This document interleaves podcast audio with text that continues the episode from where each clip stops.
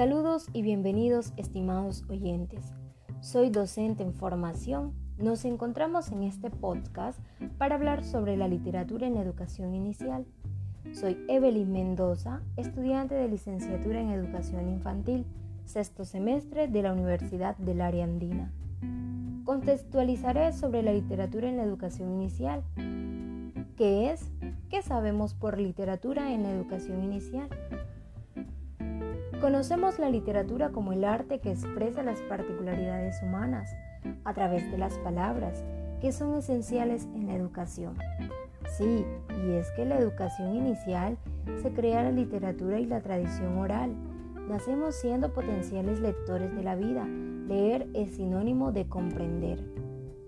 Debemos tener claro que el niño no necesita palabras para crear una historia.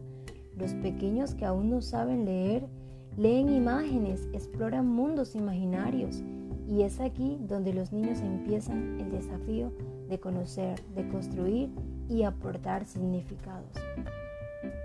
Y bueno, debemos tener claro que esta etapa es muy importante, que contribuye al desarrollo de su autonomía. En esta oportunidad voy a compartir con ustedes un acercamiento a los procesos comunicativos de los niños entre 5 a 6 años en un espacio no convencional. Esta observación fue realizada en el Parque Grupal de la ciudad de Valledupar. Sabemos que en muchas ocasiones nos hemos preguntado cómo se comunican los niños, cómo empiezan su habla. Así por medio de esta ocasión se logró observar el interés a cada niño de cómo poder comunicarse, expresar una idea, un gusto y un sentimiento hacia los demás. Sabemos que cuando el niño se encuentra en estos espacios, tiene la posibilidad de ser libre, pero libre cómo? Libre de expresarse, de imaginar, de crear, de compartir y hacer amigos. También observamos que hay niños que les gusta ir a pintar. Raro, ¿cierto? Porque siempre creemos que el niño va a jugar, pero no, hay niños que van a pintar.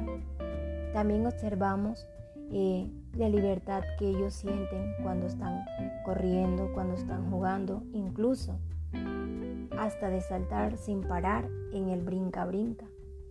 ¿Qué sentirá la madre que observamos que jugaba con sus hijos a las escondillas? ¿O qué sentirá ese niño al ver a su madre divertirse?